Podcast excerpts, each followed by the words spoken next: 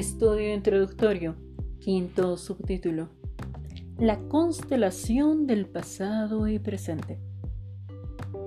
El itinerario de Platt tuvo también un elemento de azar,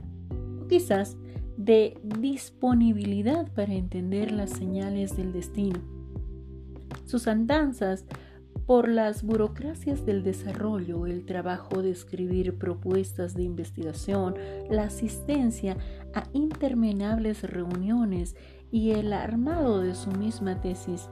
habían comenzado años atrás con una serie de casualidades a que las llamaríamos regalos de la pacha,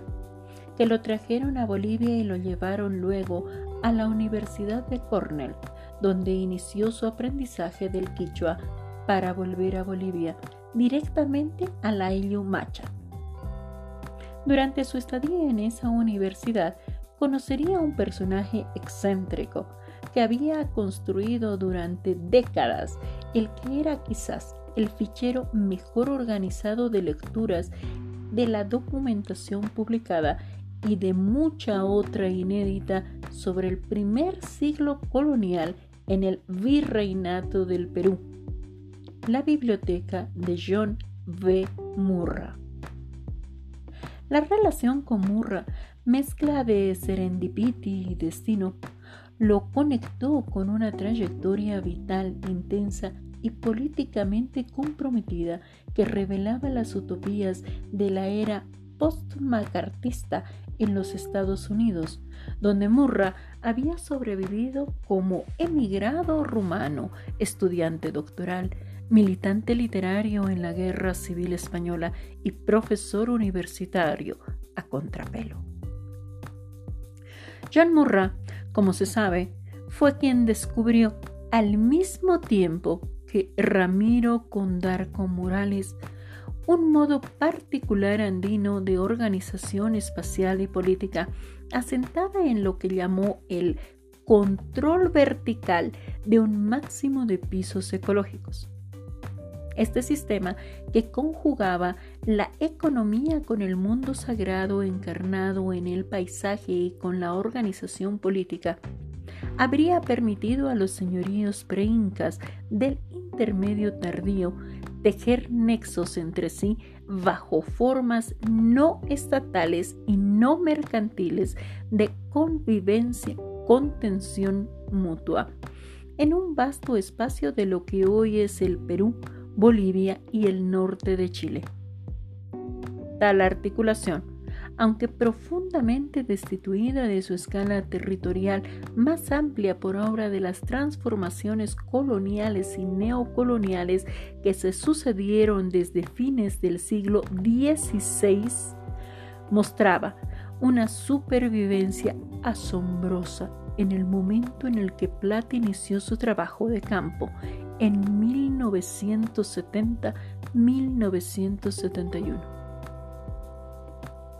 la noción de supervivencia. Debe entenderse aquí no como un residuo arcaico de épocas pretéridas, sino como una irrupción hipnaira del pasado en el presente, una suerte de imagen dialéctica, Benjamin, que Platt vislumbró conectando los hallazgos de Murra sobre la antigüedad andina con su propia observación participante en prolongada convivencia con familias y comunidades del Gran Ayumacha. El presente etnográfico y las nuevas rutas de análisis que encontró en los archivos articulados esa constelación del pasado en el presente que permitió a Platt vislumbrar la realidad compleja y contenciosa del aire, con sus escalas segmentarias a modo de cajas chinas superpuestas, fundadas en una filosofía y una práctica a la vez adaptativa y beligerante frente a los hechos que estaban fuera de su control. El mercado, y el Estado colonial y republicano. En todo este proceso salen a reducir tanto la ceguera de las élites, que al destruir el mercado interior socavan las bases materiales de su propia modernidad, como la iniciativa histórica y la capacidad de acción política de los ayllus, codificada en lenguajes corporales y en prácticas beligerantes que reactualizaban la memoria del pacto colonial post-toledano como base de la legitimidad de las autoridades estatales de la región, bajo un esquema de reconocimiento a la autonomía jurisdiccional de los ayllus y a sus propios sistemas de gobierno y tenencia de la tierra.